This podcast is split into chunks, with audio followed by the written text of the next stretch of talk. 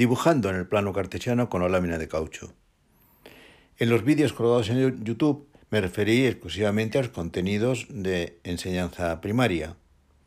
Sobre todo lo que pretendía era presentar la lámina de caucho y la sencillez de dibujo con un simple lapicero o bolígrafo por un estudiante o aprendiz ciego, sin compás ni regla, es decir, dibujo a mano alzada sin ver. Se tocaron los temas de semirrectas y rectas, paralelismo y perpendicular, ángulos, segmentos, polígonos, polígonos regulares, circunferencias, los problemas de tangencia.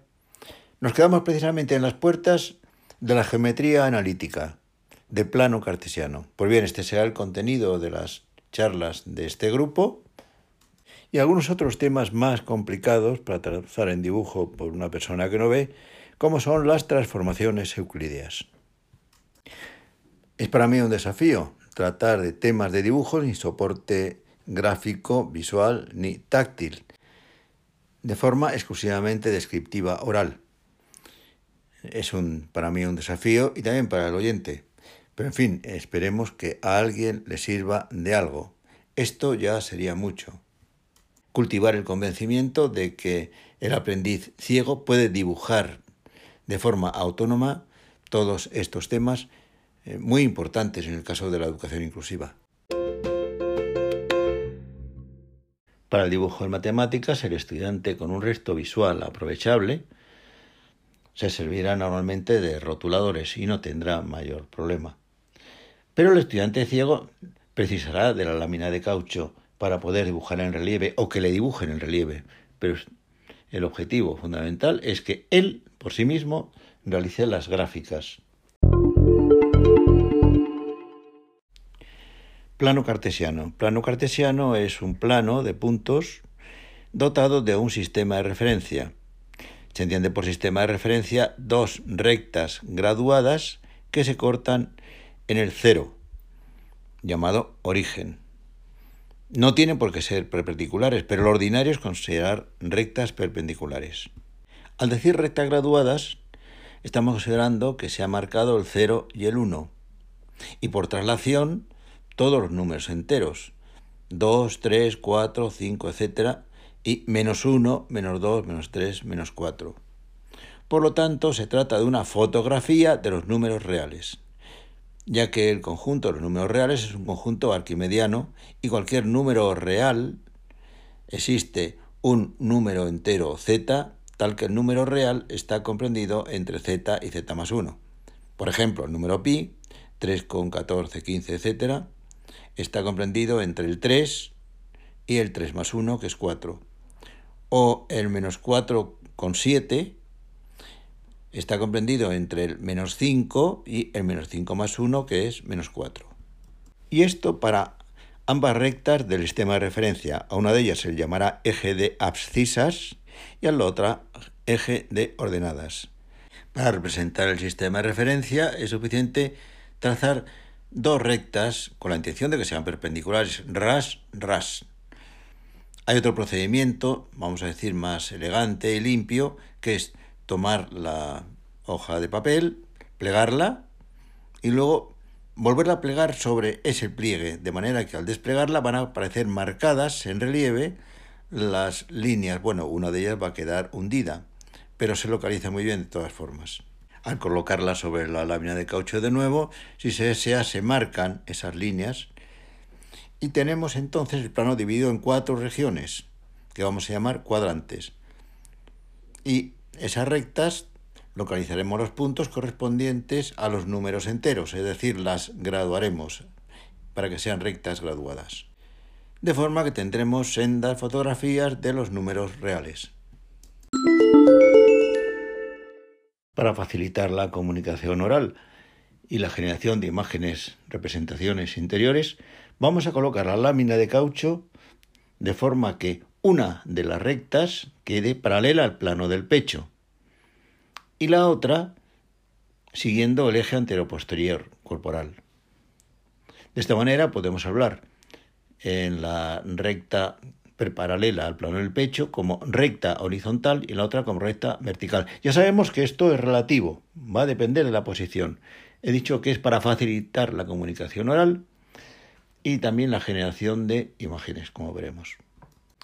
La graduación de las rectas. En principio solo sería necesario marcar el 1 en cada uno de los ejes. En nuestro caso, el eje horizontal vamos a suponer que es el eje de abscisas, por lo tanto, el 1 va a estar a la derecha del origen, del 0. Y el vertical, siguiendo el eje antero-posterior de nuestro cuerpo, va a estar por encima del origen del 0, hacia arriba. Se pueden marcar todos los puntos, bueno, todos los puntos que quepan dentro de la hoja que representen números enteros.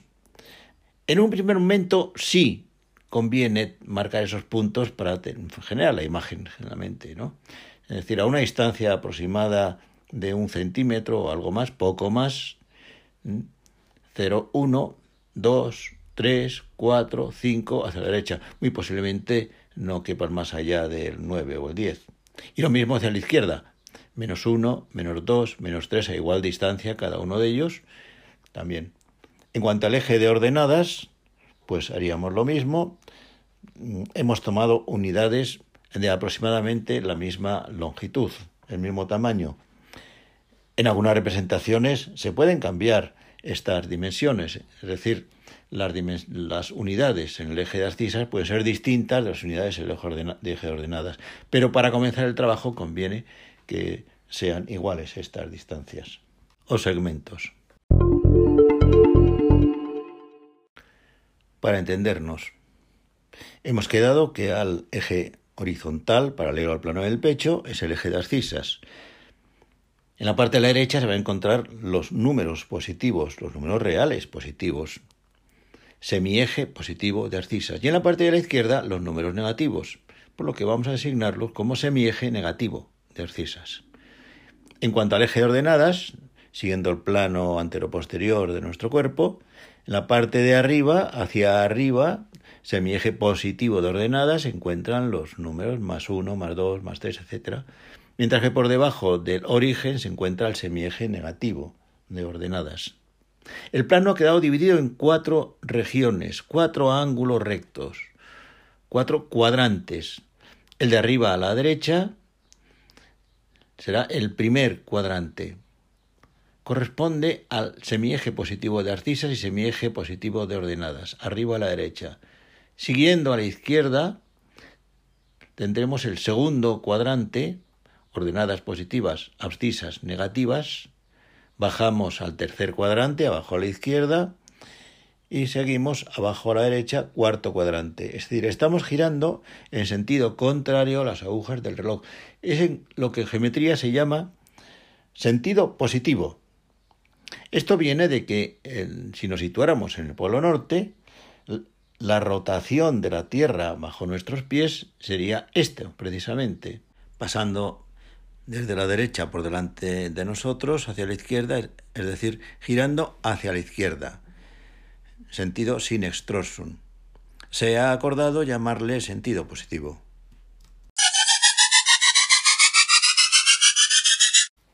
Coordenadas cartesianas de un punto. Tomamos un punto cualquiera en el primer cuadrante. Desde él trazamos la perpendicular al eje de abscisas. Atención, aquí viene una novedad en el dibujo sobre la lámina de caucho. En lugar de un trazo continuo, que también se puede trazar un trazo continuo normal de dibujo, es preferible distinguirlo con un trazo discontinuo. Es decir, tic, tic, tic, tic, tic, trazos muy cortitos muy rápidos, continuados, con gran decisión. Al tacto va a parecer que son puntos. Visto con lupa serían trazos muy cortos, muy pequeños. En otro momento podemos trazar verdaderos trazos discontinuos, toc, toc, toc, toc, ¿eh? y va a haber una diferencia táctil. Incluso puede haber otra forma de trazos diferente, como culebrilla o sinusoide muy estrecha, pero esto cuando realmente haga falta diferenciar trazos de rectas o de curvas. En principio, cuanto menos esfuerzo y menos trabajo, mejor. Para el trazo discontinuo o de puntos, lo importante es la decisión, la velocidad y que adquiramos con práctica que haya verdadera diferencia del trazo continuo. Pues bien, desde el punto que hemos tomado en el primer cuadrante, trazamos el segmento eh, perpendicular al eje de arcisa hasta que llega al eje de arcisas en mm, trazo de puntos, punteado. Tic, tic, tic, tic, tic. Me determinará un punto en el eje de arcisas. Ese punto voy a llamarle la abscisa del punto. Es un número real. Desde el punto también puedo trazar la perpendicular, también en trazo de puntos, al eje de ordenadas. Tic, tic, tic, tic. Será un punto del eje de ordenadas, por tanto, otro número real. Este recibirá el nombre de ordenada del punto. Al tacto o a la vista me ha quedado un rectángulo, un rectángulo con dos lados, que son estos trazos de punto discontinuo que hemos trazado, las perpendiculares, y los segmentos correspondientes del semieje positivo de arcisas y semieje positivo de ordenadas. Por lo tanto, el punto me ha determinado dos números reales, su abscisa y su ordenada. Se llaman las coordenadas del punto. Por cierto, que la abscisa de un punto se suele designar por la letra X. No es que sea obligatorio, pero es mucho más sencillo hablar de la X que no de la abscisa. Es una pronunciación difícil en castellano, en todas las lenguas. Esto está universalmente aceptado. No es que sea obligatorio, pero es muy cómodo. Y a la ordenada, como es muy largo, se la designa por I. Y, habría que decir ahora mismo en castellano, en español pero simplemente la I. Abscisa y ordenada X y la Y. Pues bien, vamos a hacer el trabajo inverso, es decir, vamos a dar las coordenadas de un punto y vamos a localizarlo, a ver dónde se encuentra.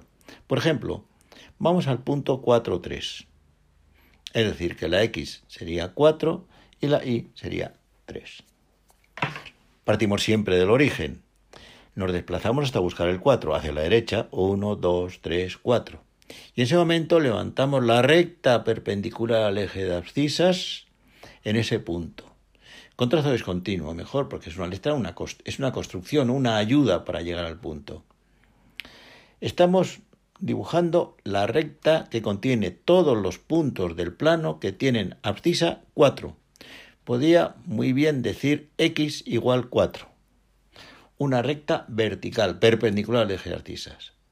Muy bien, y ahora me voy de nuevo al origen, partiendo del origen, en el eje de ordenadas busco el número 3, hacia arriba, 1, 2, 3, y en ese punto trazo la recta también con trazo discontinuo o punto perpendicular al eje de ordenadas, tic, tic, tic, tic, tic, derecha a izquierda, hasta que corte la que he dibujado perpendicular al eje de. Esa es una recta donde están todos los puntos a altura 3. Todos puntos que tienen i igual 3. Podría decir que i igual 3 es la ecuación de esa recta horizontal a altura 3. En el punto que se cortan estas dos rectas de puntos, ahí se encontrará el punto que tiene abscisa 4, x igual 4, y ordenada 3, y igual 3. El punto 4, 3. Se representa entre paréntesis con coma una coma especial, abrir paréntesis, 4, coma de separación, 3, cerrar paréntesis. Pues bien, ya no tiene ningún misterio localizar el punto 5 menos 2. 5 de arcisas hacia la derecha, partiendo el origen, 1, 2, 3, 4, 5, y luego hacia abajo el menos 2. Llega un momento en que ni siquiera es necesario trazar las rectas estas perpendiculares al eje de arcisas primero y luego la perpendicular al eje de ordenadas, porque yo sé que desde el 5 tendré que bajar hasta la altura menos 2 y ni siquiera es necesario trazar la recta de puntos. En cuanto tengamos un poquito de práctica, va a ser suficiente con marcar los puntos 5 menos 1, 5 menos 2 y podríamos lo mismo hacer hacia arriba. 5 eh, para llegar al 5, 3, pues 5 1, 2 y 3. Y ahí ya se marca de forma distinta ese punto. Los otros son simplemente marcas, un punto pequeño, sencillo, para localizar los puntos. Si queremos un punto que tenga de coordenadas menos 3, menos 1, tendría que partiendo del origen ir hasta menos 3, menos 1, menos 2, menos 3 en el eje de abscisas, y luego tendría que ir hacia abajo, porque en el eje de ordenadas es donde están los números negativos, el menos 1. Estaría en el tercer cuadrante, a la izquierda y abajo. Simplemente pega un salto hacia abajo. Igual que es muy importante automatizar el trazado de líneas de puntos o línea de trazo discontinuo, es importante automatizar también la localización de puntos en los distintos cuadrantes del plano con referencia cartesiana. Tener la imagen mental de los cuadrantes y el valor de abscisas y ordenadas en cada uno de ellos. Primer cuadrante arriba a la derecha, abscisa positiva horizontal a la derecha, ordenada positiva hacia arriba. Segundo cuadrante a la izquierda, abscisa negativa a la izquierda, ordenada positiva. Para puntos con ambas coordenadas negativas, estamos con abscisa negativa a la izquierda, ordenada negativa abajo, tercer cuadrante a la izquierda y cuarto cuadrante para los puntos que tengan abscisa positiva ordenada negativa. Se nos ha ido el tiempo y seguiremos con charlas relativas a dibujos sobre lámina de caucho hasta llegar a las grandes sorpresas que nos prepara esta técnica.